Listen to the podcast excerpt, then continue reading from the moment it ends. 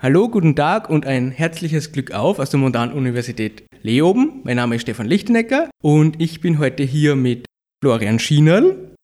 Servus Florian, hallo. Hallo Stefan. Servus. Florian, du machst gerade deinen Doktor auf der VTU in Leoben, auf der Montan-Universität. Stell dir ein bisschen vor, bitte. Genau, also ich mache gerade mein Doktorat. Ich habe im August 2021 begonnen habe davor zuerst auf der TU in Graz Verfahrenstechnik studiert, im Bachelor und im Master, mit Fokus auf Anlagen- und Prozesstechnik. Und ja, bin dann eben hier auf der Montana-Universität gelandet und beschäftige mich jetzt eben mit CCUS-Verfahren. Und ja, das Verfahren, mit dem ich mich tatsächlich beschäftige, ist eben die Carbonatisierung. Kannst du uns Carbonatisierung ein bisschen näher erläutern? Natürlich. Carbonatisierung ist jetzt an sich ein natürlich ablaufender Prozess, also ein Prozess, der in der Natur vorkommt, ist als Silikatverwitterung sonst auch bekannt. Das ist jetzt im Endeffekt sind jetzt Alkali- oder Erdalkali-Metalle, die normal mit atmosphärischem CO2 zu einem Carbonat reagieren, mit einer sehr langsamen Kinetik, also Reaktionskinetik heißt über einen sehr, sehr langen Zeitraum, sehr geringe Reaktionsgeschwindigkeit, was jetzt da in einer geologischen Zeitspanne liegt. Quasi für eine komplette Umwandlung könnte man von mehreren hunderttausend Jahren auch sprechen. Ja. Und die Forschung hat sich dieses Thema jetzt eben herausgenommen, diese, diese Reaktion, in der, die in der Natur abläuft, und haben jetzt gesagt, ja, wie könnte man das beschleunigen? Und demnach ist eben die Carbonatisierung entstanden, mit der man dann unter, über verschiedene Prozessrouten sich da jetzt eben das, diese Metalloxide hernehmen kann und mit denen dann ein Carbonat erzeugen kann, um CO2 abzuspeichern. Florian, du hast gerade vorher den Begriff CCU benutzt. Also ich schätze mal, das ist eine Abkürzung. Kannst du uns das kurz einmal näher erläutern? Also der Begriff ist jetzt CCUS. Das heißt so viel wie Carbon Capture Utilization and Storage. Das sind jetzt mehrere verschiedene Verfahren, die da mit reinspielen. Ähm, einerseits ist das CCU, also Carbon Capture Utilization. Das wäre jetzt, wenn ich Kohlenstoffdioxid abscheide, also entweder aus der Luft oder aus einem Abgas von der Industrie dieses CO2-Gas würde ich dann hernehmen für einen weiteren Prozess und in dem Prozess das CO2 zu einem anderen Wertstoff umwandeln. Und dann gibt es noch das CCS, also Carbon Capture and Storage. Das wäre jetzt im Endeffekt das gleiche wie CCU am Anfang. Also ich nehme das Kohlenstoffdioxid, muss das wieder abscheiden aus der Luft oder aus einem Industrieabgas und würde es dann aber abspeichern, statt es umzuwandeln in einen Wertstoff. Also zum Beispiel in alten Lagerstätten, wo früher Öl drin gewesen ist. Ja. Und das wird dann über mehrere tausend Jahre im Endeffekt dort gelagert werden, planmäßig und würde dort auch, je nachdem, was für Gesteinsschicht es ist, sage sag ich einmal, zu einem Carbonat reagieren. Ne. Florian, wie bist denn du zu diesem Doktorthema gekommen? Also im Endeffekt war es so, dass ich während meiner Masterarbeit an der TU Graz das, da habe ich mich mit dem Siderit, also dem Eisenerz vom Erzberg beschäftigt, wie man das mit Wasserstoff umwandeln könnte zum Eisenoxid bzw. zu Eisen und so quasi die Hochofenroute umgehen könnte und habe mich währenddessen schon informiert online über Doktoratsarbeiten, wo man welche machen könnte. Bin so eben auch auf die Montana-Universität gestoßen, die ich davor schon gekannt habe und ja, habe mich hier eben am VTU beworben beim Professor Lehner, der zufälligerweise zu dem Zeitpunkt gerade ein Projekt bekommen, hereinbekommen hat, das Projekt, das ich jetzt übernommen habe. Und ja, im Endeffekt ein paar Gespräche geführt mit dem Professor und anschließend ja, das Thema für sehr interessant gehalten und dann begonnen. Ja. Florian, welche Methoden für die Carbonatisierung gibt es denn? Die Carbonatisierung ist an sich ein Überbegriff für mehrere verschiedene Prozessrouten. Es gibt jetzt einerseits die In-situ-Karbonatisierung, das wäre jetzt die unterirdische Karbonatisierung, wo eben CO2 entweder als Gas oder als wässrige Lösung in eine silikatreiche geologische Gesteinsschicht eingelassen wird.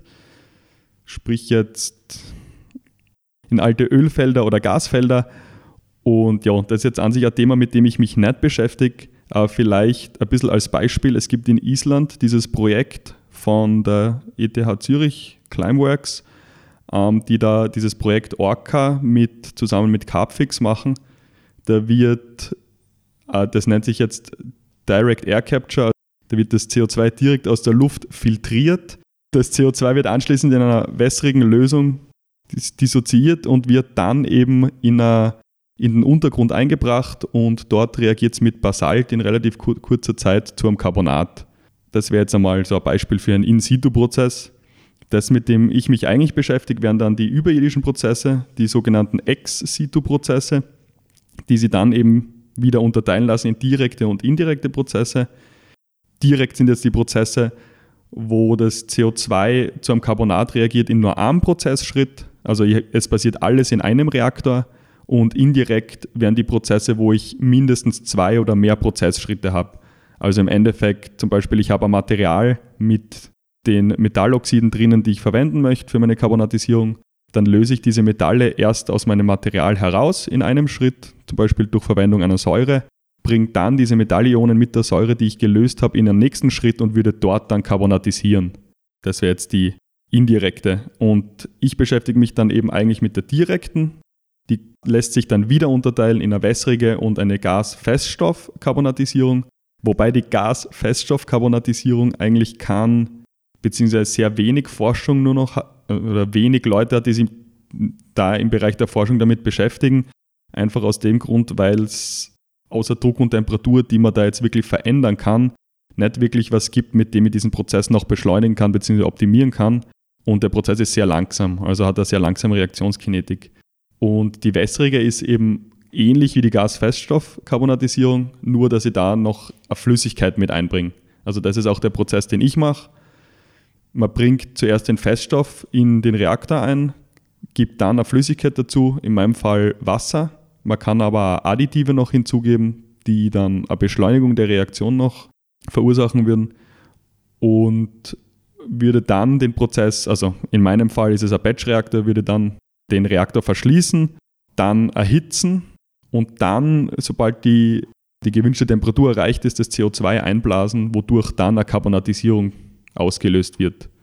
Und dann wird über gewisse Versuchsdauer, in meinem Fall sechs bis zehn Stunden, Carbonatisierungsreaktion beobachtet ja, und am Ende dann analysiert. Florian, welche Rohstoffe benutzt du, um deine Versuche durchzuführen, beziehungsweise um diese Carbonatisierung zu bewerkstelligen? Also im Endeffekt, das Projekt ist jetzt über Firma gegeben. Ich habe jetzt einerseits von der Firma Primärrohstoffe bekommen. Das wären jetzt Gesteine bzw. Mineralien wie Serpentinite, Olivin, Peridotite wird es theoretisch geben. Die habe ich aber noch nicht getestet. Es wird standardmäßig kann man Wollastonit und Olivin verwenden, habe ich aber auch noch nicht getestet. Genauso gibt es dann sekundäre Rohstoffe, die habe ich auch einige davon schon getestet jetzt. Das wären Stoffe, die in der Industrie als Nebenprodukt oder Abfälle anfallen. Und da gibt es eben wie Flugasche zum Beispiel in der Papierindustrie oder in der Zementindustrie oder Zementwerksstäube. Es gibt LD-Schlacken, die bei der Eisen- und Stahlherzeugung anfallen oder auch Kesselstäube, die ich getestet habe. Und wichtig ist nur, das könnte man vielleicht noch dazu sagen, dass normalerweise eben wichtig ist, dass sie einen hohen Alkali- oder Erdalkali-Metallanteil haben. Normalerweise ist das eben Calcium und Magnesium, weil die in der Natur sehr oft vorkommen, sehr häufig sind. Und ja, je mehr Calcium und Magnesium normalerweise, sage ich jetzt einmal, desto besser soll, desto, desto höher ist die Wahrscheinlichkeit, dass die Carbonatisierung auch richtig funktioniert oder gut funktioniert. Weil im Endeffekt ist ja das Ziel, dass ihr gutes Material habt, das dann wirklich viel CO2 aufnehmen kann. Florian, was ist denn das Ziel deiner Forschung, beziehungsweise wohin hoffst du denn, dass sie führt? Also im Endeffekt, das Ziel der Forschung wäre jetzt einerseits einmal ein besseres Verständnis über die Carbonatisierung zu bekommen. Ich sage jetzt einmal so, nur weil das Material den gleichen Namen trägt, heißt es nicht, dass es gleich reagiert wie in anderen Publikationen. Ob ich mir jetzt zum Beispiel Serpentinit anschaue, das in Australien getestet wurde und das Serpentinit, das jetzt aus Österreich ist, das hier getestet wird, heißt nicht, dass ich die exakt gleichen Ergebnisse rausbekomme, weil einfach der Aufbau anders sein kann. Und da ist jetzt einerseits einmal einfach wichtig, einen Überblick zu kriegen, wie gut sind die Materialien, die wir hier haben. Welches Material ist ausgezeichnet für die Carbonatisierung oder gut für die Carbonatisierung geeignet? Und dieses Material würde dann anschließend, das, so weit bin ich noch nicht, aber das steht dann in Zukunft an, würde dann erneut getestet werden, wo dann die Carbonatisierung beeinflussende Parameter verändert werden würden. Also da reden wir jetzt von Temperatur, CO2-Partialdruck, Partikelgröße der, der Materialien, natürlich die Versuchsdauer oder die Verwendung von Additiven. Das könnte man dann alles anpassen und dadurch herausfinden, welcher dieser Parameter hat den größten Einflussfaktor. Und dieser Einflussfaktor soll dann dabei helfen, dass man diesen Prozess optimieren kann. Heißt jetzt, wenn jetzt meine Temperatur einen höheren Einflussfaktor hat als meine Partikelgröße, dann macht es wahrscheinlich eher Sinn, die Temperatur im Prozess zu erhöhen oder zu verringern, je nachdem, als jetzt die Partikelgröße zu verringern oder zu vergrößern. Ja. Also je nach Größe des Einflussfaktors hilft, das hilft dann einfach bei der Optimierung vom Prozess. Und genau, im Endeffekt helfen mir diese Versuche dann eben auch dabei, kinetische Modelle zu erstellen, also zu wissen, wie schnell reagiert das.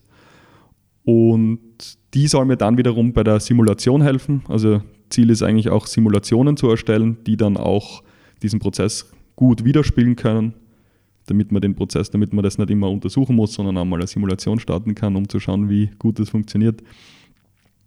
Und genau, die Kombination aus dem Ganzen sollte dann am Ende eigentlich dorthin führen, dass man Pilotanlage planen und hoffentlich dann auch bauen kann, die dann wirklich eine Carbonatisierung auf größerem Maßstab durchführen wird.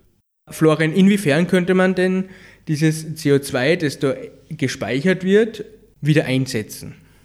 Also im Endeffekt, die Carbonatisierung ist ja jetzt sowohl ein CCU als auch ein CCS-Verfahren, je nachdem, was man jetzt im Endeffekt mit dem CO2, das man da jetzt in ein Carbonat umgewandelt hat, was man damit machen möchte.